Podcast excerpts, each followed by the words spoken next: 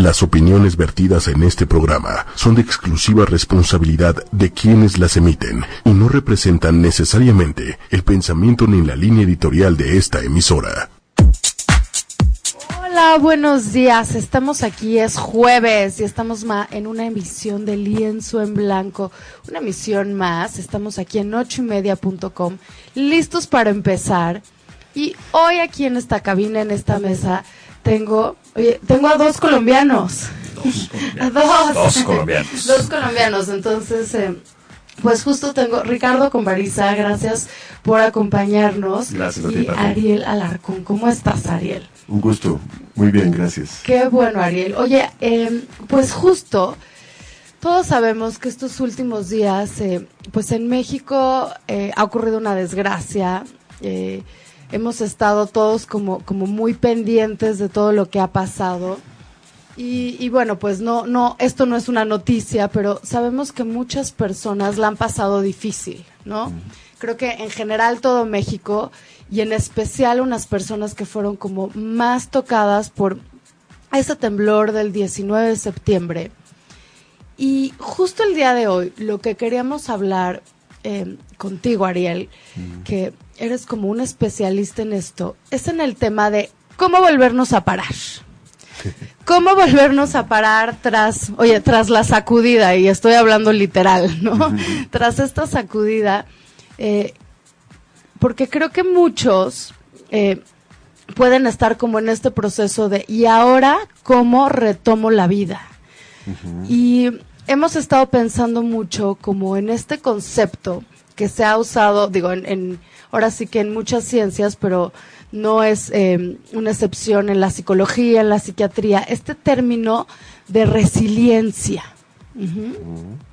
Entonces, ¿qué se les ocurre que podamos, se me ocurre que podemos dedicar este programa a poder aterrizar esto y a darle a las personas como muchas pautas de cómo continuar su vida de la mejor manera. Y justo, fíjate que estaba pensando yo en una frase de un poeta que dice, si he de andar, que andarse a un arte, pero si he de caer, que lo sea levantarme, ¿no? Creo que hablar de levantarnos después de lo que hemos vivido en los últimos días creo que vale la pena y pues qué mejor que un invitado como Ariel para empezar a conversar, hablar de resiliencia.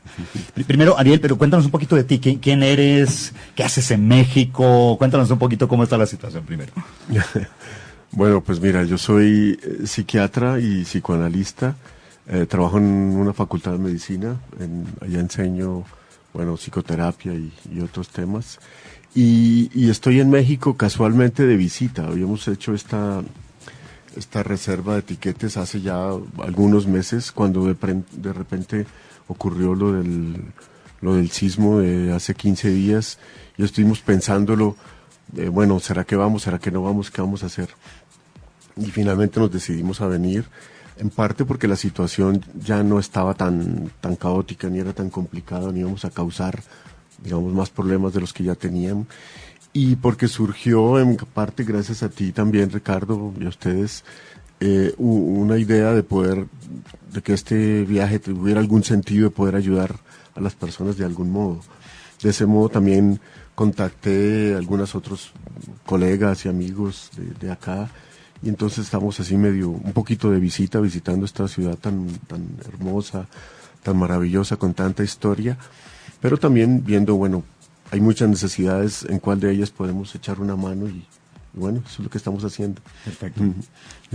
Bienvenido, bienvenido. Oye, y desde, desde esta visión de, de, la, tú como psiquiatra, como psicoanalista, como psicoterapeuta, eh, no sé, a mí me da la sensación de que como decías tú, Pati, una cosa es primero nos levantamos las personas, pero también es todo un, un, país que en este momento y, una ciudad o varias ciudades que sí, o sea, desde, desde algo como muy específico, como construcciones que se van a tener que levantar, Exactamente. viviendas, ¿no? Eh, desde encontrar espacios para muchas personas que perdieron sus casas.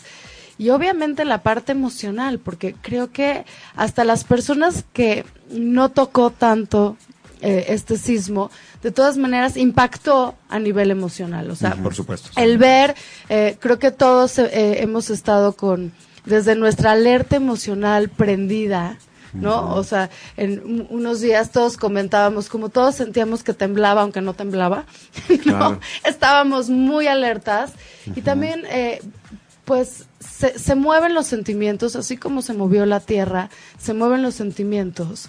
y, y, y sí quedamos, creo que de alguna manera, digo, digo quedamos porque eh, esto personalmente también me tocó a mí, más inseguros. Sí, sí creo que más inseguros y creo que tenemos que aprovechar esto también para darle la vuelta a eso y también ver qué podemos aprender de esta situación y cómo también podemos salir de esta situación como más fuertes o más eh, armados, por decirlo de alguna manera. Claro, por supuesto.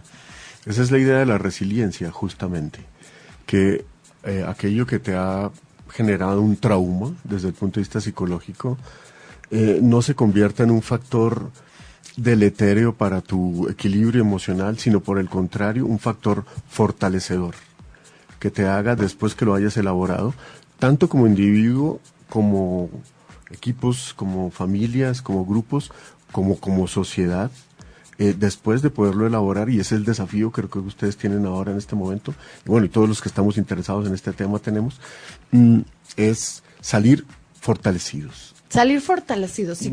de pronto incluso mejor que como estábamos antes. Que, que como empezaste. Es que creo que, digo, eh, hay, una frase que a mí me da risa que dicen, o sea, hay ciertas cosas para las que no te formas, ¿no? O sea, que dicen que sí, ¿no? Sí, te puedes preparar para. O sea, que no, o sea, creo que creo que ninguno de nosotros queríamos este sismo, ¿no? ¿no? nos hubiéramos formado para para recibirlo, ¿no?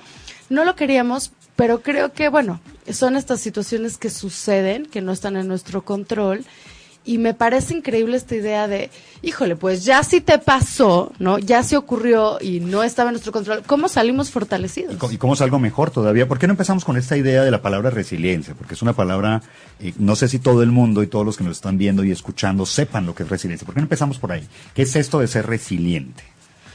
Sí, resiliente es afrontar un trauma, una situación traumática desde el punto de vista psicológico y social también eh, del mejor modo posible, de tal modo que después de la superación del trauma estés, resultes fortalecido eh, como consecuencia de haber vivido esta situación y haberla podido superar. Es, digamos, en términos muy generales, es lo que ¿Y, cómo, cómo se empieza este proceso? Porque tal vez podemos verlo desde, varios, desde varias posiciones, empezando por las personas que, vivimos esta situación.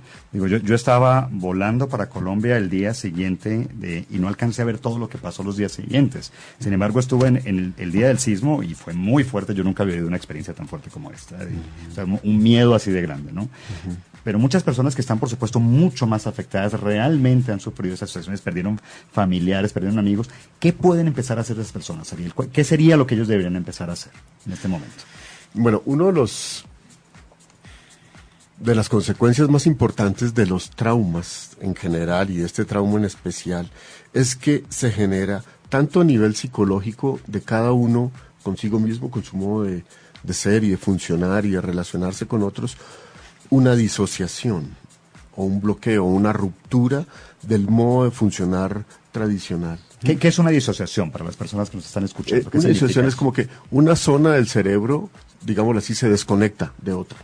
O una forma... Con el cable, pum, se salió ahí. Algo así, más o menos. Muy bien, más o menos. Sí, sí, a nivel neuronal lo que pasa es que unas neuronas se desconectan de otras. Ok. Porque las neuronas encargadas de, de, de de la sobrevida, de enfrentar la situación, de salir adelante, se vuelven hiperactivas, digamos, porque es necesario para... Claro, como que entras en una alarma de sobrevivencia, ¿no? Exacto. Entonces, o sea, realmente, pues dejas de funcionar como estabas funcionando, empiezas como en, en un modo alarma, en un modo como de más emergencia. es, como, dejar la computadora prendida con el programa de, de alerta a todo momento. Sí, algo así. Sí, o sea, se prende como un botón de emergencia y te quedas y, en ese momento ocurre la disociación. Ocurre la disociación, que es muy bueno que ocurra para poder enfrentar la situación de alarma.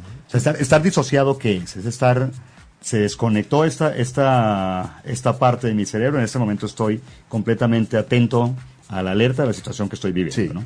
Y enfocado simplemente al, al, al hecho de sobrevivir, y sí, sobrevivir, salvar mi vida. Mi vida, y curiosamente, eso lo tenemos también de, de los animales que somos, mi vida y la vida del que está a mi lado.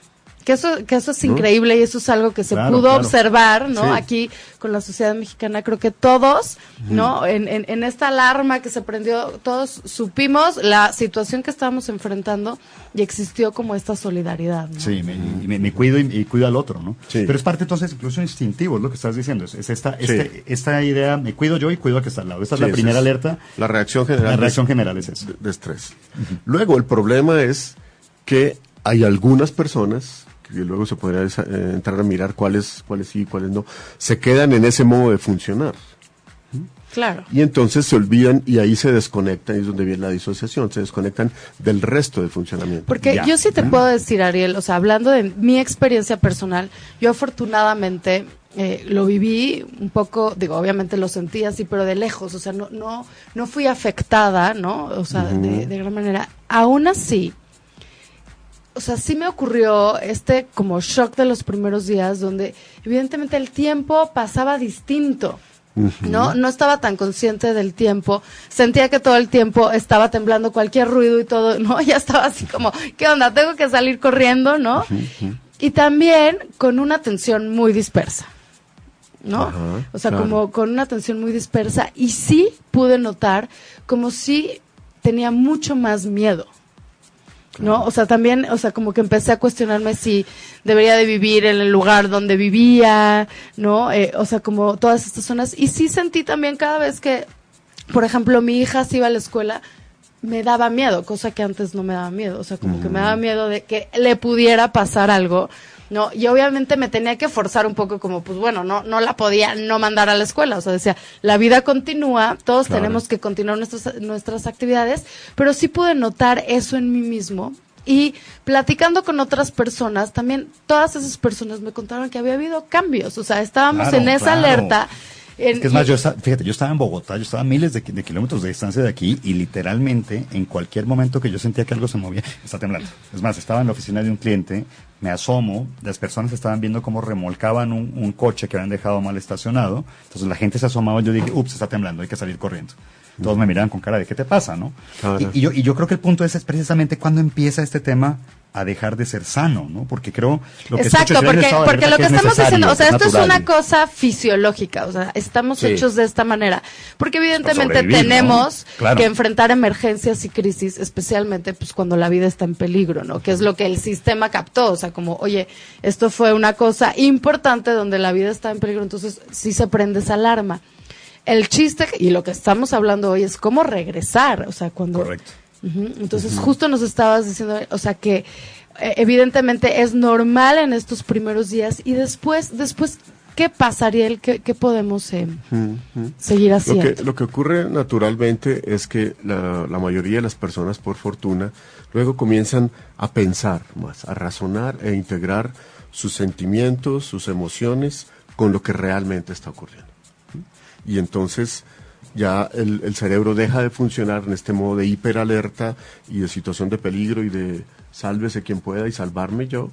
Y entonces ya nos volvemos más racionales, sentimientos, nos conectamos nosotros mismos con los sentimientos, con los sentimientos de otros y podemos generar ideas para solucionar lo que necesitamos. Entonces ya ahí uno comienza a pensar, a razonar, a analizar, a resolver, a decidir, y a relacionarme con los demás de un modo más normal, ¿no? No de un modo de que me cuido y te cuido al que está al lado, pero eso es, es literal, ¿no? El que está aquí, el que está a mi lado, lo y ya comienzo a pensar en un modo más en conjunto. Porque esa es una posibilidad y, la, y la mayoría de las personas empiezan por esa ruta. Sí, empiezan por esa ruta y entonces comienzan a reflexionar, bueno, ¿qué fue lo que pasó? ¿No? Por ejemplo, entre mayor sea la afectación, por un lado de la salud, ¿no? Y por otro lado del entorno material, por ejemplo, las personas que perdieron eh, sus casas, ¿no? Y que además de eso resultaron lesionadas físicamente, más difícil es, salir de esto. Más aún, por ejemplo, se han perdido un ser querido. Claro. Porque entonces son varios duelos los que tienen que elaborar al mismo tiempo. Claro. Esas personas las que le están pasando más difícil. Pero otros que, que no han sido tan afectados tan, tan directamente también. Por ejemplo, las personas encargadas de ayudar a otros, que es un, un campo en el cual he estado, he estado observando. he Claro, estado todos hablando. los brigadistas, lo- el Exacto, ejército claro, que estuvo ahí, todos los voluntarios que estuvieron, ¿no? Pero de Sí, cara, y, de y lo cara. que decías, gente que, que salió esa misma noche, a, a- comentabas el otro día de un video, o sea, que la gente sale, se cayó ese- edificio y se regresan. Ese, ese a video es, es impresionante, es, es de las cámaras de la, de la Ciudad de México y entonces, o sea, se ve, exact- digo, eh, tienen así como, como el reloj, ¿no? Entonces se ve exactamente segundos antes de- del sismo, empieza el sismo, evidentemente todo se está moviendo, hay como una referencia de, de un semáforo, ¿no? Que ves cómo sí, se está Ves los edificios y en ese momento, o sea, realmente minutos, o sea, eh, o sea del, del sismo, se ve un, un derrumbe. Bueno, se va viendo cómo las personas van saliendo del edificio, van saliendo del edificio y en eso, o sea, el edificio se derrumba. Las personas salen corriendo ante el derrumbe. Ante las cámaras se ve, haz de cuenta, como todo el polvo, ¿no? De, de, que sucede en un derrumbe. Y em, así como empieza a bajar el polvo, cuando empiezas a ver otra vez lo que están enfocando las cámaras, se ve impresionante. Así como todos salieron corriendo, se ve todos regresando corriendo, todos regresando inmediatamente a tratar de mover Claro, la eh, conciencia de que mover, la vida, eh, la, la vida escombros. prima sobre todo. Hay, hay que Sí. Claro. la vida, claro. Claro, impresionante. Y entonces es- hay personas que entran como en este espacio más sano de poder empezar a relacionarse, volver a tomar decisiones. Pero hay Sí, la personas, como decías, que, la que- que mayoría les queda más difícil esto, ¿no? Claro, sí. Entre más afectado haya estado, por supuesto, a nivel físico, a nivel material y a nivel emocional, de pérdida de otras personas, pues entonces más, más difícil la tienes. Pero el, pro- el, el, el, el desafío que tienen todas las personas es de volverse a reconectar consigo mismos primero. Yo soy yo, yo soy este, es mi vida, es Wow, qué la que he qué tenido toda, toda, la- a- toda mi vida antes, mis relaciones, mi gente, y tengo un, un ser en este momento que se proyecta hacia un futuro. Entonces conecto mi vida. Sí, o sea, te, te vuelves, empiezas a encontrar tu centro otra vez, conectarte contigo mismo y conectarte con que tienes un futuro, con que sigues, sigues adelante. Hay un propósito, sigue siendo yo. Entonces, primero, primero conectarme conmigo mismo. Exacto, sí, es lo que pasa. Y los que no pueden, entonces son los que quedan con el famoso síndrome de estrés postraumático. Es que se, como que se quedan un poquito metidos ahí en la situación de, de- de- de- de salvar su propia vida, aunque ya no sea necesario estar. Y entonces son los que son la tienen más difícil, la tienen como una afectación. Ariel, ¿qué hacer? O sea, ¿al cuánto tiempo? Por ejemplo, sabemos que pues este sismo ocurrió el 19 de septiembre. ¿Al cuánto tiempo podríamos estar hablando de que las personas ya están desarrollando un trastorno por estrés postraumático? Mm. Hay dos clases de estrés postraumático, el agudo, que es dentro de los primeros tres meses de, de trauma, del, del, del sismo, del evento traumático, y hay un estrés postraumático crónico y hay otro tardío, ¿no? El crónico es después de los tres meses, cuando se desarrolla, se desarrollan los síntomas, y el tardío hay gente que a veces años, han pasado años, que está más o menos bien, y desarrolla el cuadro, digamos, florido, completo de, Como, como más, Del más trastorno. tarde. Cu- ¿Cuáles serían los síntomas? Los síntomas son, son tres, un poco tú lo estabas describiendo uno, un, un tipo de ellos que es un estado de hiperalerta, ¿no?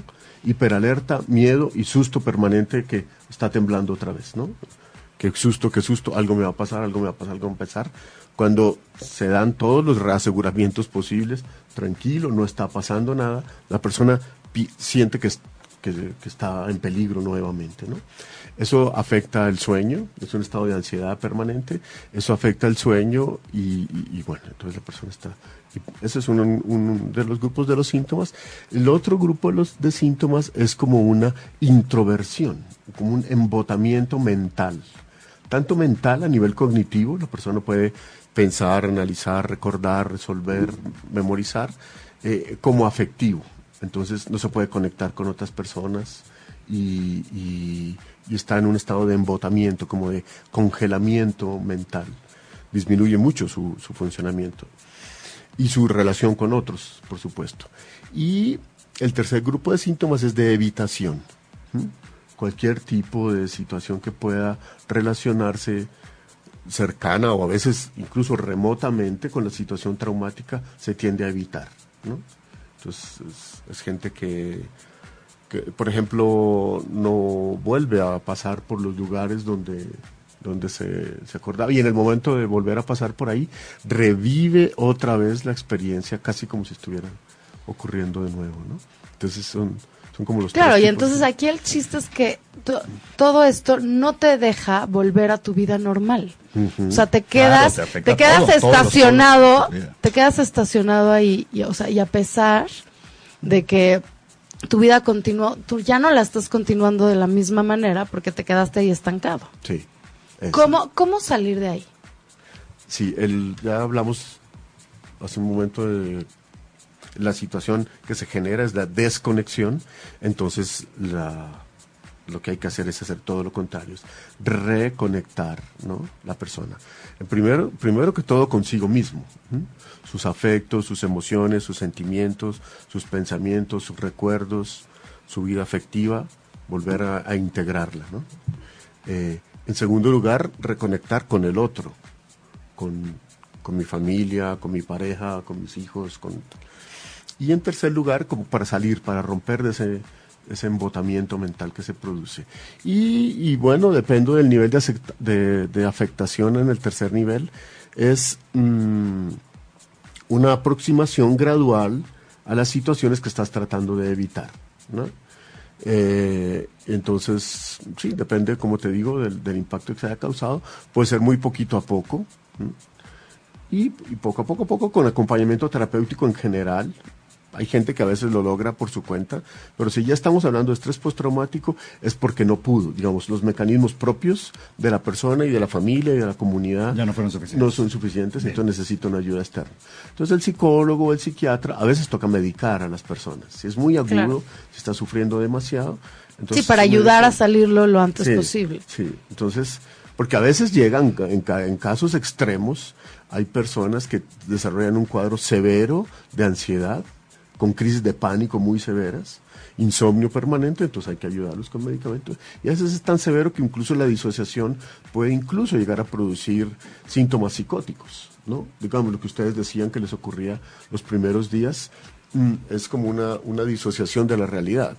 ¿Está temblando otra vez? ¿Está temblando otra vez? No, no, no está temblando. No, fue que golpeé la mesa, fue que se, la brisa movió la lámpara. sí, no, pero, pero claro pero que... la sensación es de que está temblando realmente. no, yo, yo volteaba a ver las lámparas, ¿no? Necesitaba un referente, ¿no? Porque decía, no puedo confiar en mis sentidos, o sea, porque esto, ¿no? Me estoy imaginando cosas, ¿no?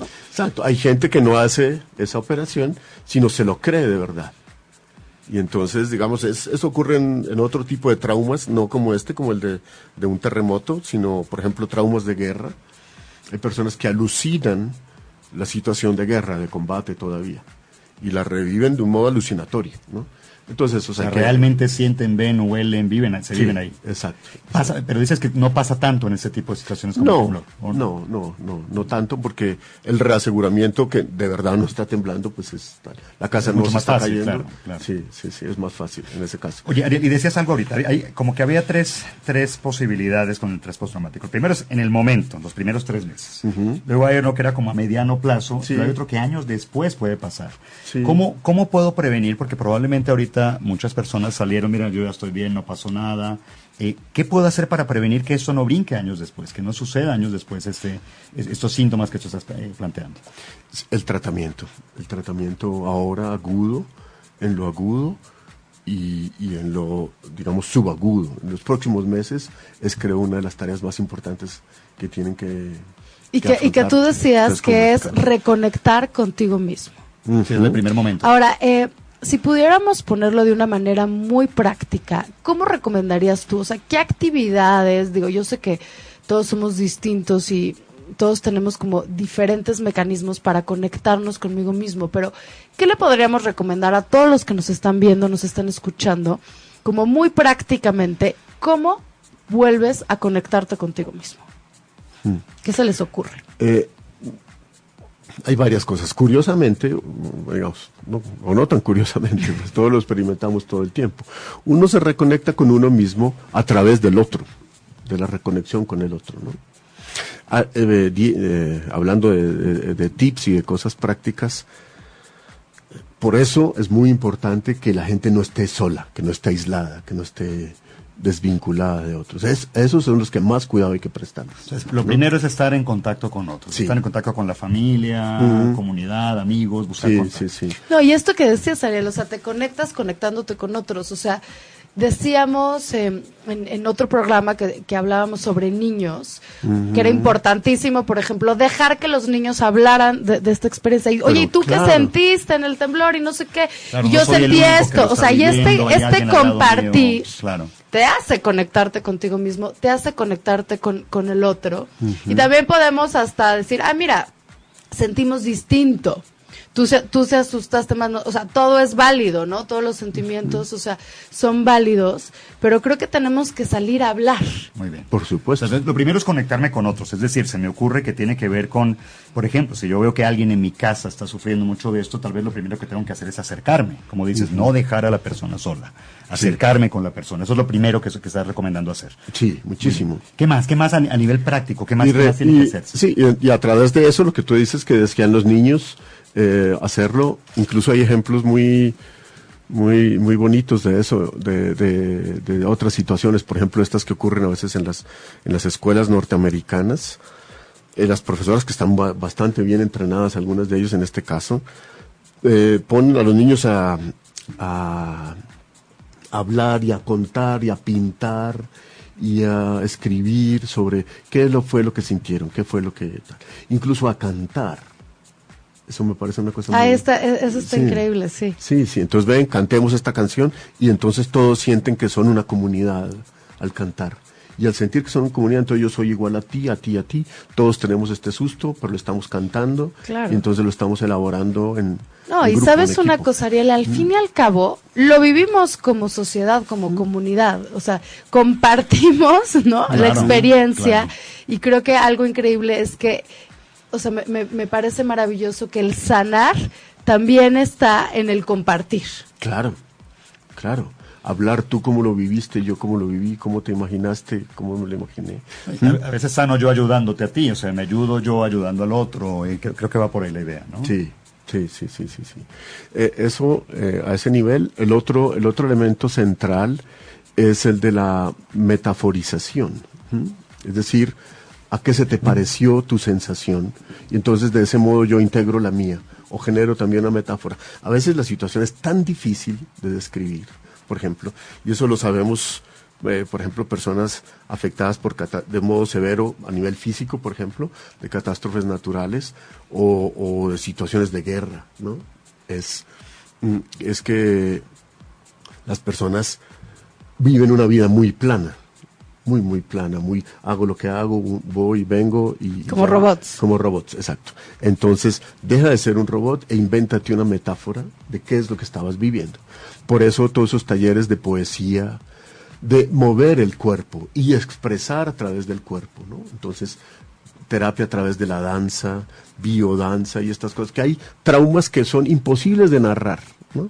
Por ejemplo, Mm, yo qué sé, eso lo, saben bastante, por ejemplo, las personas que vivieron en campos de concentración, durante, que es un trauma repetido durante varios años, en donde se, se produce un trauma y otro y otro y otro y otro. Y resulta que lo va a tratar de poner en palabras y no encuentra las palabras, no es capaz de... No, y aparte creo que ya, ya ni existen las palabras, las palabras quedan cortas. Exacto, claro. Y, pero el cuerpo lo siente. Entonces exprésalo a través de tu cuerpo. Muévelo y a través del movimiento mm, di lo que quieres decir, ¿no?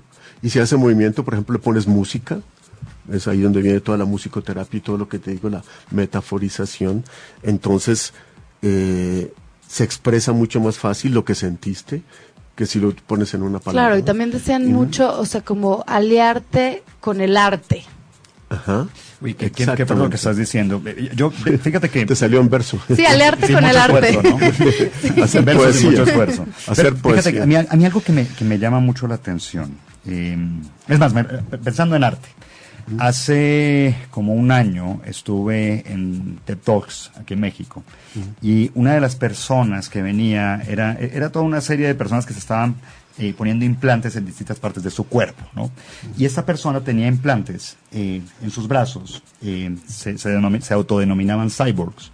pero cuando ponían cierta música o cierto tipo de, de, sensaciones, podían reproducirlas eh, con su propio cuerpo. ¿A qué me refiero?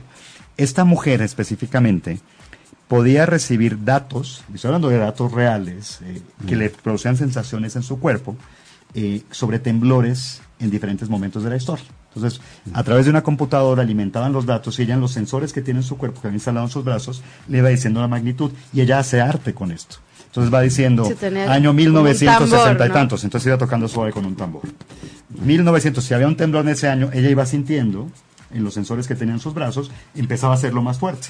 Fue impresionante porque no sé cuántos, tal, más de miles, de, no sé que estábamos viendo la conferencia ese día, de repente llega el 1985 y empieza a tocar con una fuerza. Yo me acuerdo, yo no estuve en el 85 en México, pero sentía la, o sentía la energía de la sala, la gente realmente a punto de llorar. Estábamos recordando todos lo que ella estaba sintiendo en sus brazos y la música. Claro, pero ahí no había palabras, o sea, todo era... Exacto, todo era sensación, todo era sensación y emoción. Y emoción. O sea, es una forma como de reprocesar este, este, este, este, trauma. Ahora, aquí hay algo, una pregunta importante para ti como psiquiatra, por lo menos para mí, es la, pregunta importante. Porque